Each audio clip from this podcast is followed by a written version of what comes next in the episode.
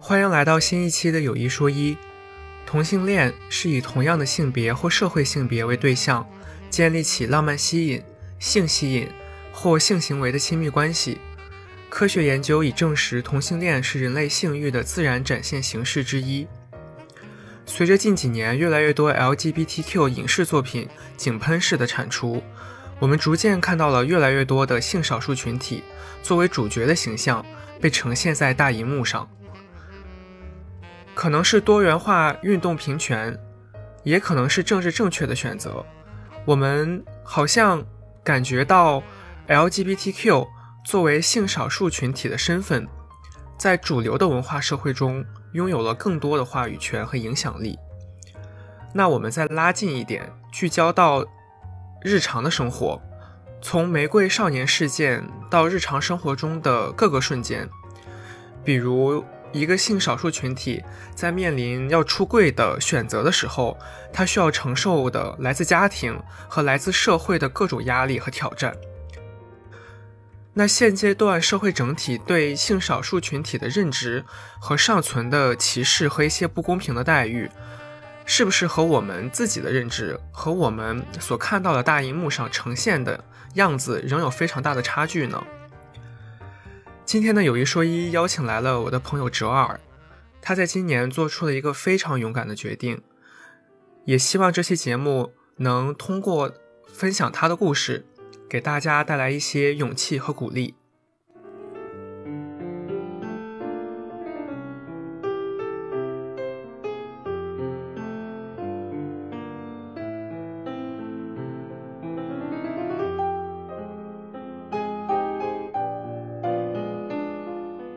家人，呃，对。对，然后就先请你来介绍一下你自己，就是对，呃，首先我的身份呢是，呃，我是一个山东人，然后呢。其实山东的这个思想是非常保守的，然后你们就可想而知，我在这个出柜的过程中，其实前期是付出了多大的勇气，嗯啊，但是其实也还好的一点是，我这次出柜呢是有一点点意外的发生，不是说我啊今天就是一定要让爸妈知道是什么样情况的一个目的，嗯，而是。嗯，就是发了一个什么秀恩爱的东西，然后忘记屏蔽家里，然后就出柜，意外出柜，对，意外出柜。但是你要真说我在可能发那个当下有说想过这些吗？就是我真的没有多想，我真的说实话，就是就是发出去了。就是真的没有多想，就没有想说，哎，这个朋友圈我好像不应该让谁谁谁看到，对，也没有想这种事情，对，就根本没有想，然后就想就直接发出去了，然后发出去之后，就是紧接着收到了来自妈妈的问候，说你这是什么出柜了吗？然后什么什么，就他已经知道出柜这个词了，他知道出柜这个词，然后说说你你这样让我今晚都没有办法睡觉什么之类的啊，只有今晚吗？对，反正后面几天反正挺挺 suffer 的吧，就大概是这样一个开头，就是啊。今年做了一个出柜这样一个事情，然后但是后面呢，可能就是遇到了很多呃阻力，基本上就是来自家里的阻力。然后可能作为一个呃从小养你，然后对你非常了解，以及就是真心的爱你的人的话，就是你，因为他们在你的心中可能就是一直是一个很爱你的这样一个形象。那当这个很爱你的这个人的形象开始说一些啊很刻薄的话，然后。可能会呃，就是伤害到你的那些很冰冷的文字的时候，啊，你的心情的一个转变，然后这个是我今年遇到比较大的一个坎。但是呃，这个我们就后面会细说嘛。但是我想先在开头的时候说一个啊，我的整体的感受是我没有后悔，就是这件事情发生是我觉得迟早要发生的，因为而且我也很感谢当时就是。没有在我妈妈第一时间质问我的时候，我去编一个谎言去继续欺骗她，而是我就直接坦白的告诉她是什么情况啊。然后我现在是觉得我没有后悔，而且我觉得这件事情，呃，如果说我的后面的一系列的这种自救方法也好，或者说让自己状态回升的方法也好，能够鼓励到更多人的话，那也希望你们可以勇敢一点，因为就是事情不一定有你想的那么糟，嗯，万一有转机。啊，那其实都是你的收获嘛。嗯，呃，因为你刚才提到，比如说你今年出柜的这个决定是有一点，也是偶然的发生，对，就不是自己一开始就做很多计划，去一步步去实施的。那我也想跟你讨论一下，比如说呃，出柜的一个必要性吧，因为呃，我之前我在比较。就上学的时候，我会觉得说，你呃，你和家里人，你一定要让家里人知道真实的你自己，所以你一定要什么话跟他讲。但我可能近几年会越来越觉得，很多时候，你和最亲近的人说话，可能也要有所保留，就是不是什么都要让大家都要知道。所以就想问你，就如果当时给你一个，比如说考虑的时间，或者说一个做计划的时间的话，你会觉得出柜是一定必要的吗？就是一定要让。最亲近的亲人朋友知道自己的性取向吗？还是其实也不一定。呃，要看你的不同阶段，就是像像你说那个阶段，就很小的时候说，但但是我跟你是反着，我小的时候是这样想，就可能我还是受到一些啊山东 传统观念的束缚。然后那个我小时候是想说，没关系，我就一直骗着。虽然我没有说呃，就比如说像骗婚啊、行骗婚啊什么之类，就没有做那种呃是人性道德。底线之下的那种事情，但是至少我就是说，那我就一直拖着呗，反正就是他们也不知道。呃，但是又回到就现在的这个状态，就是我后面回想了一下，就当时这个东西发送出去，难道我的潜意识真的就没有想过说这个会被爸妈看到，那后面会引起一系列的反应？嗯，就真的没想吗？我觉得可能也是有过这个。呃，想法对一个想法可能就划过，但是我没有觉得这个想法有什么不好。然后在呃潜意识里面，我会觉得说，呃，可能我最想要去争取的这几年，呃，如果有爸妈的支持是比较好的。所以其实我是出柜的一个后面的解释的原因，我会想说，那他们不要错过我真实的生活吧。嗯，就是尤其是当我在这样一个比较重要的阶段的时候啊，尤其像他们现在身体也还不错，就是不会说到躺在床上的那种状态。我希望他们能够更多的参与我的生活，就是不要只是说知道我在做什么，然后在哪个城市就结束了，而是可能我也会跟他们分享一些我的心路历程啊。然后我想有这个机会，所以这个是一个比较大的点。然后那由此而引出了说我才有出柜这个事情。但是呃，如果说你现在。啊，没有到这种思想觉，就就比如说你现在还是觉得哎玩的很开心啊，然后我就是觉得瞒着父母也挺开心，那就不要出来，因为这个事情还是对他们伤害很大的。但是啊，如果说你的人生你觉得你已经有一个初步的计划性了，就是我想要多少岁大概做什么，然后我幻想到我十年之后我的状态应该是什么样子的话，嗯，那我觉得你至少有一个计划。那你在这个大致的。方向发展过程中，你要想一想，有没有必要让父母也参与一下？就是因为我是这样想的，就是如果父母不参与的话，那我总觉得这个家庭有遗憾吗？对，因为我我想说，如果有一天真的就是我们啊，在一个过年的环境，然后我们可能就是一家三口在一起聊天的时候，可能很多很多话我都没有办法直接告诉他们，对，因为不知道前因，我只告诉他后果，就是感觉很无厘头，所以。我会觉得会不会这样子跟爸妈的话会越来越少，嗯啊，那出于这个目的，我是觉得只要你有计划，你觉得我未来想要成为的那个人那个人设，他是我我你是呃自信的可以拿给父母看，就是这是我未来的我。你要是做一个这样子的设想，这是未来的我，你觉得父母会不会好受一点？但是在这个过程中是有父母的一起参与的，嗯啊，那我想说，如果你有这个准备，你是想这样子去发展的话，你可以告诉父母，就是出轨。那其实出轨就后面过程，就当下会有一个很大的 damage，但是没关系，这个可以慢慢修补啊，嗯。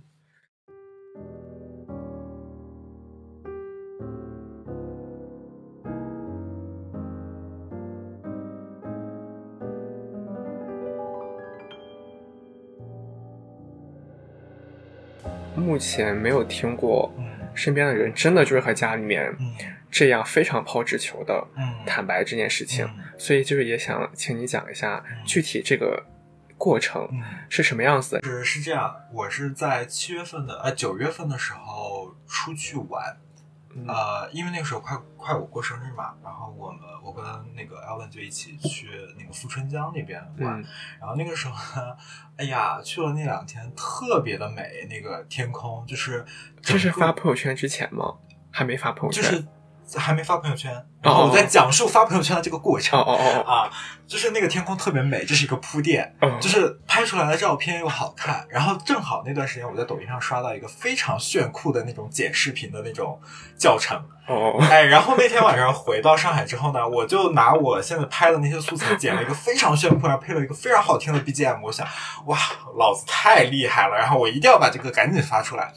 然后就把这个东西给发出来了。那那你知道，肯定那里面就有一些呃亲脸的啊瞬间啊，然后什么有一些那种瞬间的纪念嘛，反正就发出来了。发出来之后，就是紧接着我妈就来质问我，然后然后那我当下我就想说。我还，我当下的感受是我还挺有勇气的，我就想，嗯，我就直接告诉你，然后我就直接说，然后我也希望你能理解我。嗯，你是发很长一个小作文吗？对对对，但是因为我后面发生了那个，就是可能父母有在伤害你啊这种事情之后，我把就是我有点眼不见为净的那种，我把很多那个聊天记录都删掉了，所以我也不记得我当时大概发了什么样的具体的内容，但反正是很追求的那种，就是对的，这就是我的那种意思。啊，那紧接着就是第二天，其实当下就是呃也没有说太多，就反正爸妈开始陷入一个那种类似沉默的那种环节，嗯，然后他们沉默，我是比较担心的，所以我第二天还上班嘛，然后第二天就抽空就会给他们发微信啊，然后打电话，但是打电话不接啊，就是就是打电话不接，然后我就我就给他发微信，我就还是一直在坚持说。对，这就是我。然后那怎么样了？然后直到我爸可能就是，呃，有点绷不住了，然后就说什么你妈妈一直在哭啊，然后什么之类的。其实这些话就在我看来，我也很心痛。就是我觉得这个好像是我给他们带来的这种伤害嘛。那对应我爸就说什么啊，我没想到什么老天竟然会在报复我。然后你就是你爸说的话吗？我爸说，然后我爸说，没想到老天会通过我儿子来报复我。然后说，嗯，我说，然后他说什么？我做了一辈子的好人好事，我没想到我是会沦落到这个结局。然后我就想，我心里的想法是，他台词还蛮重的。对，什么就比这重的还很多啊？我慢慢说啊。就一开始，话说什么结局啊？就是这个有什么？我是做了什么伤天害理的事情吗？杀人犯罪了吗？没有啊。然后呢，后面我我还是在解释我的那一套，我的出发点，我的想法什么，然后还是不听。然后后面打电话也不接，然后后面就过了一天之后，就这个中间这个互相折磨的这个环节大概持续了一两周，然后他又说什么啊，从此你好啊，从呃他中间又说了一个什么啊，如果啊我我反问他，就那个时候他的说的太严重了，我有点觉得没有那么严重，首先，然后那我就直接用最严重的方式问他，我说如果你在我出生前知道我是这样子的话。你还会选择生我吗？嗯，然后我爸沉默了一会儿，微信跟我说会，只要你开心就好。哦啊，那这个是我在那个里面听到的唯一一句稍微好一点的话了，其他都是很严重的。就比如说，从今天开始断绝父子关系，然后你好自为之，然后说啊，明天我们把青岛那那什么房子卖掉，然后给你多少钱，我们就从此不再联系，然后类似这种。就是非常可怕的哦，就是那种很吓人。但是你有些就是，比如说，嗯，跟他说你你你你要不接受的话，我觉得我们怎么样，他才会这样回你吗？还是你你也没有说什么，他就是直接先这样？就他他是随时随地想说就说的那种状态。哦，OK。然后我也没有我的任何的，就我们真的在有在好好聊天的那种进展，就是有一句没一句的，他只要想说他就说了。哦，是那种嗯杂乱的，我也能感觉得到他们两个的心都非常的乱，就是 就是一会儿好一会儿坏，一会儿好一会儿坏。然后然后过了一会儿，呃，过了一天之后呢，我后面就觉得，呃，那天晚上我妈给我发说，啊，我真的非常后悔，就是因为她跟我爸认识是有点异地的，但是后面因为工作的原因见到之后才谈了恋爱，然后结婚有了我，所以他们一开始就是。有这样一个契机点是，如果我妈妈当时没有选择那个工作，那他们就不会相遇。那他们不相遇的话，也就没有这个家庭，没有我。然后我妈妈就说：“那我在什么就多少年之前的那个点的时候，我好后悔，我就不应该这样子。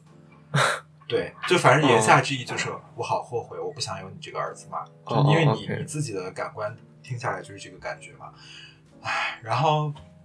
我。他那句话呢是蛮晚给我发的，我一直我那一一一周多的时间一直是处于一个晚上三四点钟才能睡着的状态，然后第二天还要上班，然后就是整个人状态非常不好，而且我有一个非常非常明显的感觉是啊，就那在那一两个星期中间呢，我有去剪一次头发，就是在晚上下了班之后去约 Tony 老师剪头发，然后在剪头发的时候，你不是要看对面的镜子吗？嗯，然后我就真的感觉我的灵魂。在我的身体上，嗯，就是我是有一个真实的感觉，是好像我的灵魂在我的后面，然后看着我在做这件事情。然后我那天就是因为这种状态已经持续了好几天了，我觉得所有的同事也好，朋友都觉得你好像有点不开心，还是有点强颜欢笑的那种感觉。然后我就给我一个关系很好的一个闺蜜打电话，然后我就说了一下，就我刚刚说的那个，好像我的灵魂不在我的肉体上这件事情。然后他就说，啊，你这样不行的，你这样是跟我当时一样的感觉，因为他之前是因为生活工作压力非常非常大，得了一段时间的抑郁症，嗯，啊，然后后面看心理医生，然后辞职才慢慢好转的，嗯，然后他就说，你当下的那个状态跟就是他当时抑郁前的那个状态是很像的，嗯，然后他就说，不然你就去看心理医生吧。然后我采纳了他这个建议，然后我就去约了心理医生，然后再跟心理医生谈，呃，谈了很多，就是我是带着问题过去的，因为我想说第一次去，然后就是多找到一些答案之类的东西，然后呢。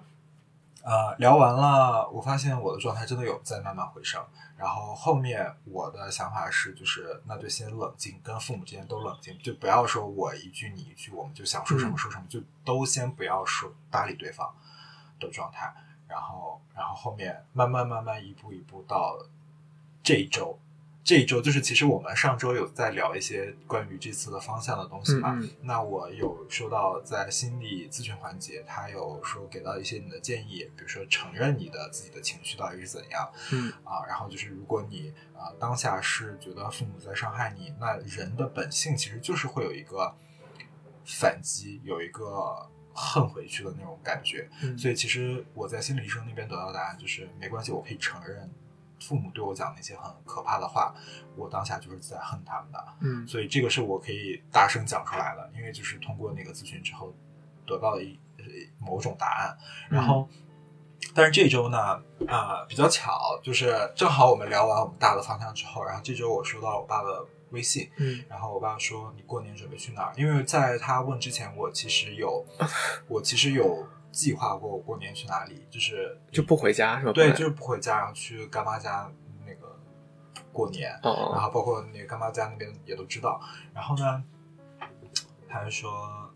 他，但是我爸没有直直接说，就是那你要要不就回呃山东，要么就回去海南嘛，因为他们在海南那边养老。嗯嗯。啊，然后就要么回山东，要么回海南。但是我就说我哪里都不去了吧。然后就是这样子，然后呢，紧接着我妈给我发微信，发了一个非常非常长的一段话，就是说什么呃，但意思的主旨是啊，因为我们爱你，所以我觉得爱是一切都可以改变的，只是我跟你爸爸需要时间，嗯。啊，然后说，但是我们还是很想很希望说你过年能够回到自己家，然后就是对，不要在别人家过年的那种感觉。然后他就说什么，就说了很多啊，他们只是需要时间。然后因然后说呃，因为爱我，所以很尊重我的一些决定。他也知道我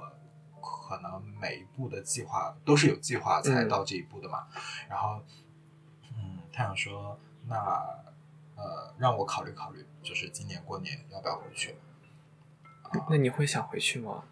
我我前面我就那个截了一个图，然后跟艾文商量了一下，我就跟他说那个要不今年我就回去好了。然后艾文说那就回去。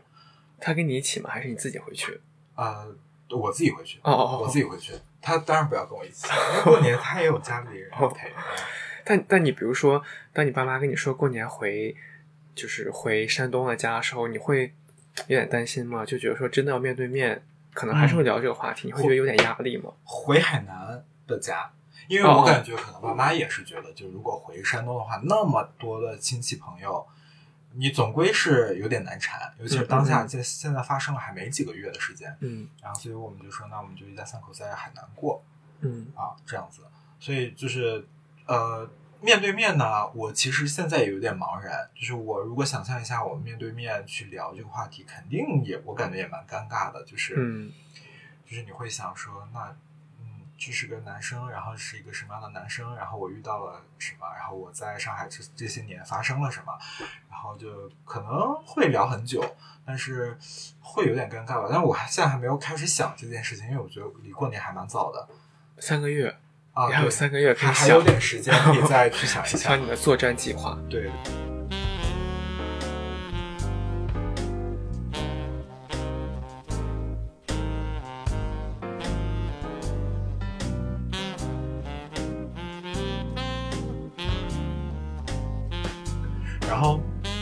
我在看心理医生呢，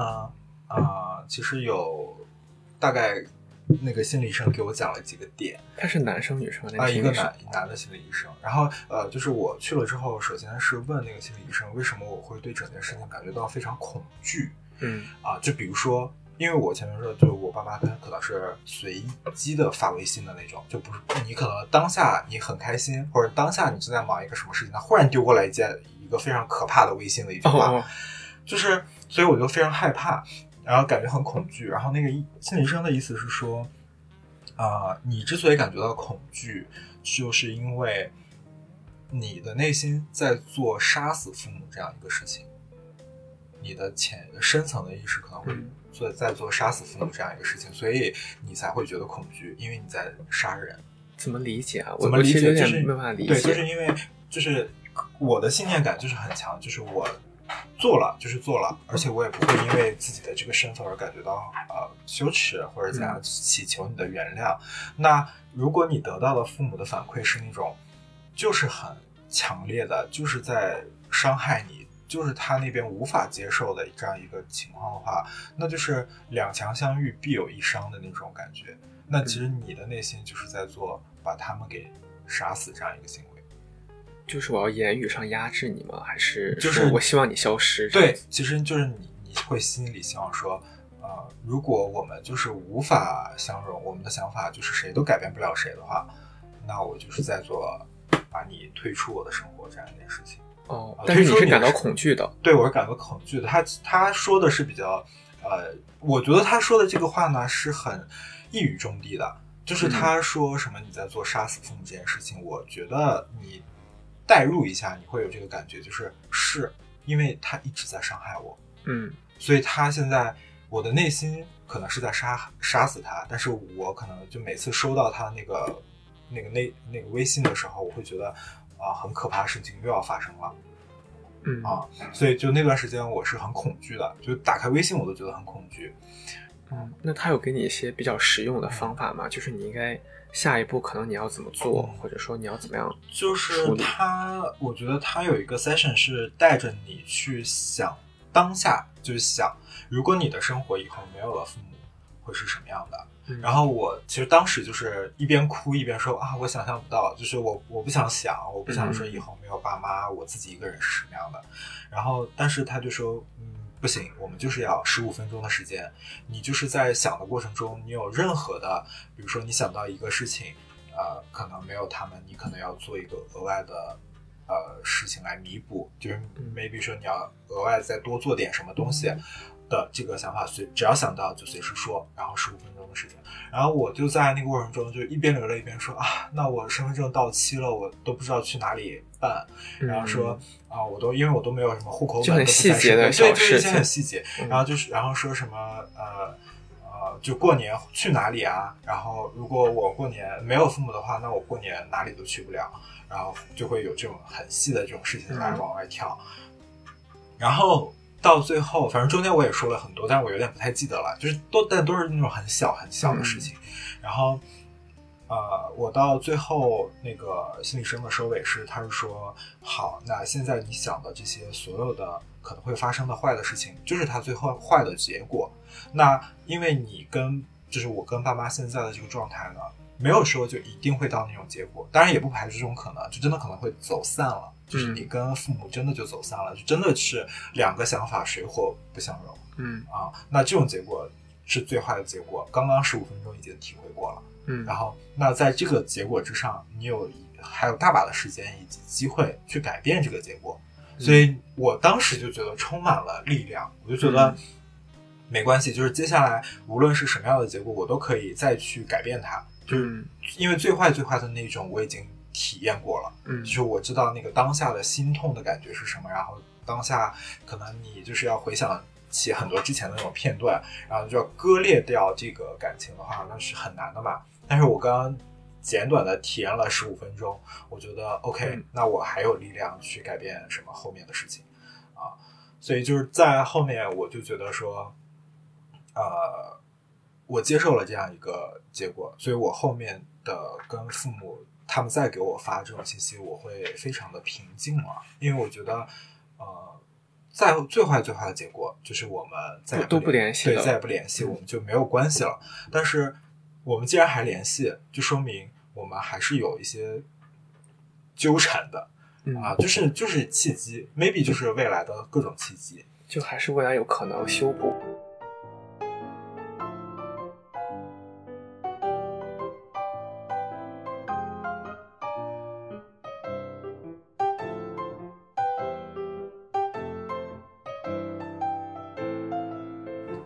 现在这个结果，我觉得挺满意。嗯。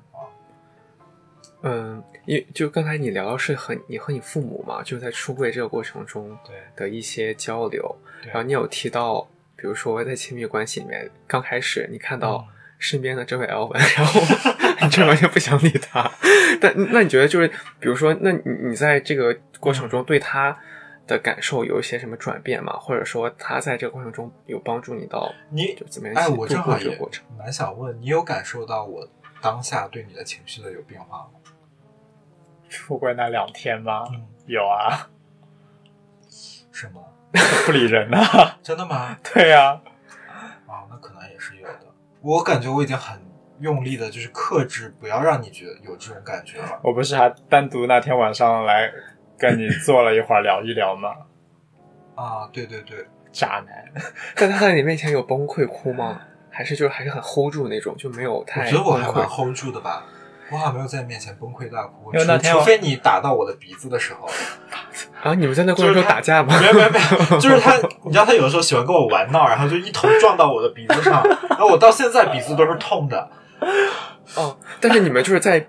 就撇开出柜这件事情嘛，就你在他面前就是会有这种很崩溃时刻吗？还是你就是尤其在出柜这件事情里面很 hold 住，因为你不想影响到他？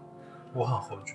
我非常 hold 住你为什么要对他那么 hold 呢？就是在这件事上，这个事情我还问了心理医生。嗯，就是我当时我问心理医生的啊，我问心理我是这样问的，我是说那个为什么这件事情我自己也觉得不太正常，就是我为什么不想跟他分享？就按理说，你要发生这种事情，你应该是跟爱人就陪你一路走过来，对吧？但是前几天我真的是不想分享，而且我也是就不想说。嗯，然后那个心理医生给我的呃，可以。接纳的一个答案是这样子，就是因为我知道父母说的那些话对我的伤害有多大，然后我当下看到是又恐惧又心慌，然后又心痛，就各种很负面的那种情绪会涌上来。那他作为我的另一半，我不希望他体会到跟我一样的感觉。嗯啊，所以这个答案是我非常能接受的。然后他说：“他说你这样不是不正常，你只是在做到一个保护他的本能而已。”就是你不想让他也去经历跟你一样的这种内心的恐慌啊，然后那我后面也把这个话告诉过他，然后我就说，然后那 L 问就是说什么，那你以后也可以告诉我，因为他比我有经验嘛。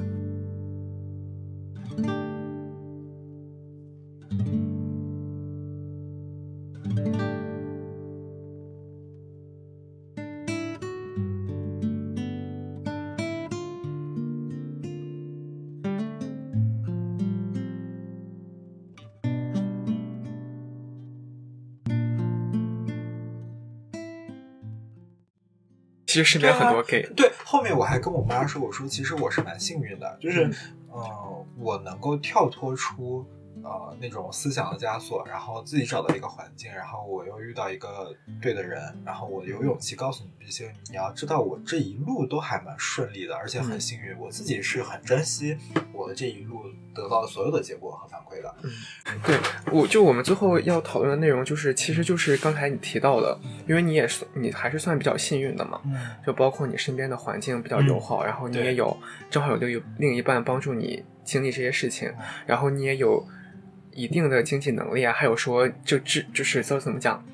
呃，就是途径去接触到比较专业的心理咨询，然后都能帮助你很快或者以一种很专业的方式帮助你面对一些压力和问题。然后我们刚才也提到，可能在一些生活在不那么开放的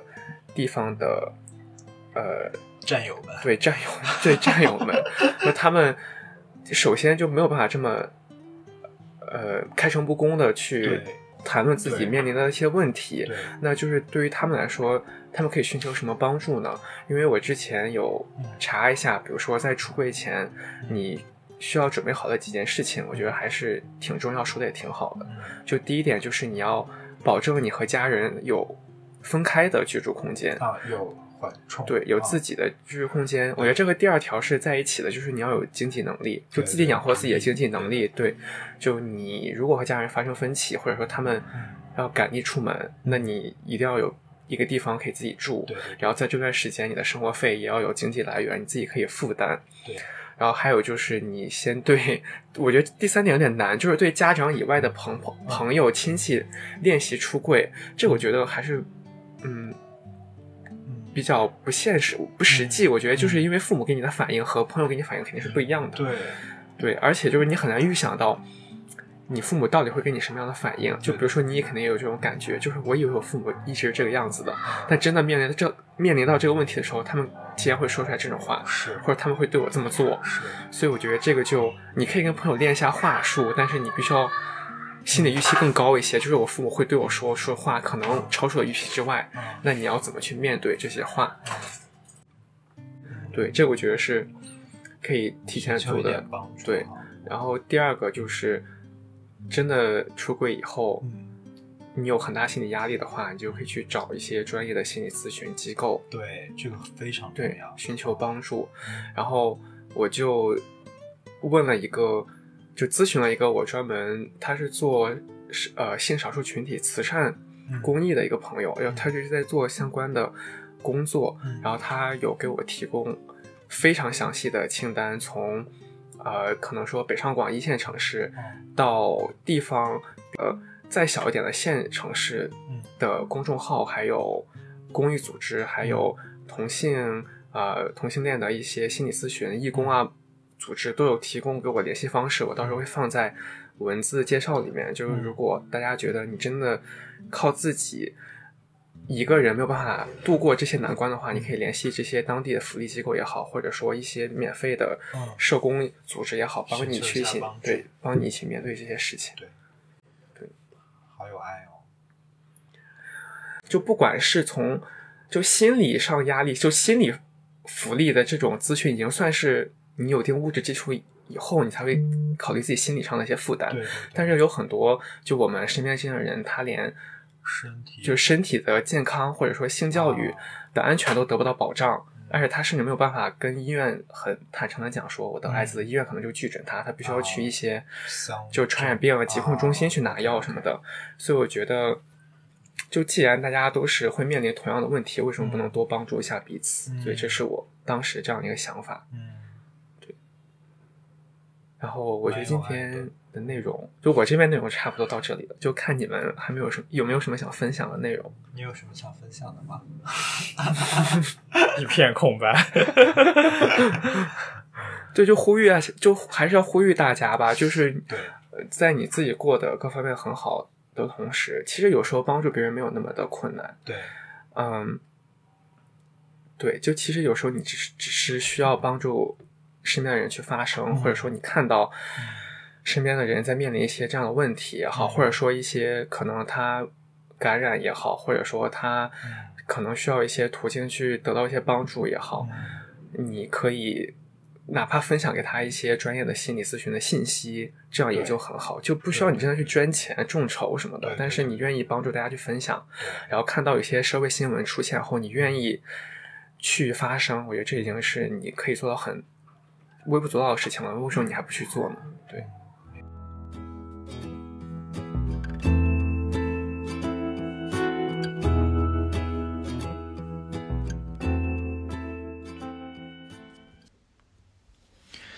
嗯，我还记得我们刚刚在一起的时候，呃，我跟你讨论说，我想在上海有一个家。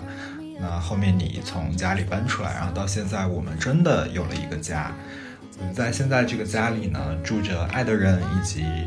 来来往往、吵吵闹闹的朋友们。呃，让我觉得很多可能平时觉得很无聊的事情，现在都非常的有意义。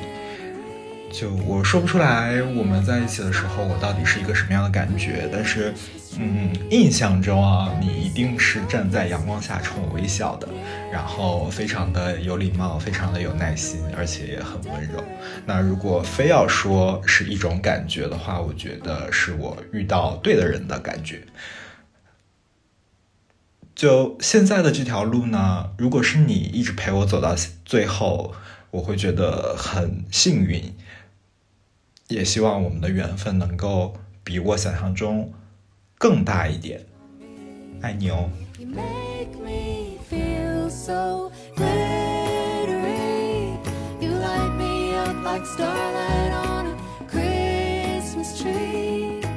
Every single kiss is like a